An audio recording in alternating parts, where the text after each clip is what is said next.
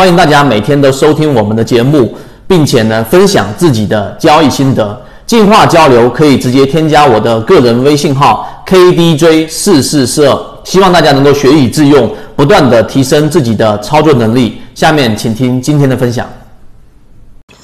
很早之前我们讲过，在做自己交易系统的时候，要建立一个护城河。护城河这个概念呢，我想很多人已经开始慢慢了解了。随着我们的直播一直在给各位去讲，随着我们的视频一直在给各位去讲，大家会清楚到，你不能单纯的只用技术分析来作为你的一个护城河，你需要有技术分析，你需要有一系列的这一种啊止盈止损，以及我们说的之前的凯利公式等等。那么这些护城河明白之后，今天我们提出一个啊，另外一个对于你的交易系统建立过程当中会有一定帮助的，就是做一个方向标。什么叫做方方向标呢？其实方向标本身就是用来判断这个市场的一个方向。那么到底市场是可以操作的，还是有风险的？但这一个呃方向标也好，风向标也好，你都需要。是一个你自己比较熟悉的一种范围。那今天我们就举一个例子来让大家去知道啊，我在建立交易系统，我在判断大盘的一种方向的时候，是要有一个标志的，要有一个标准的。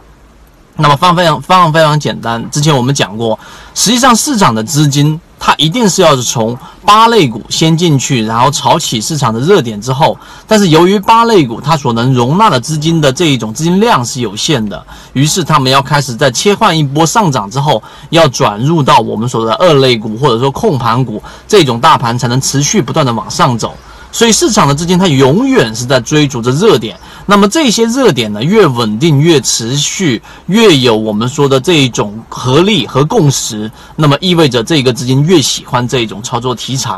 但是呢，市场当它操作找不到一种我们说的这种类型的题材的时候呢，他们就会选择两种方向。第一种方向呢，会把资金撤出来，转移到其他的这一种市场里面，因为金钱一定是要活用的，你放在那个地方一直不动的，最终那个钱只会在贬值，所以他们会转战到别的市场里面去。第二种情况下呢，他们就会寻找到避险资金。那么今天我们讲这个风向标，就是实际上当你发现现在的盘面上涨并没有持续性的热点，这是标志之一。并且资金都更多的跑向于我们所说的具有很强防御性的我们所说的这一种避险的板块，也就是说我们说的酿酒。从近期大家可以看到，水井坊我们提到过的一直持续的不断在往上涨。我们并不会去讲贵州茅台，因为贵州茅台它是一个质地优良的一个这一个个股。那么水井坊也好，酿酒板块也好，在这一段时间里面，一直有资金在不断里面的往里面去啊介入。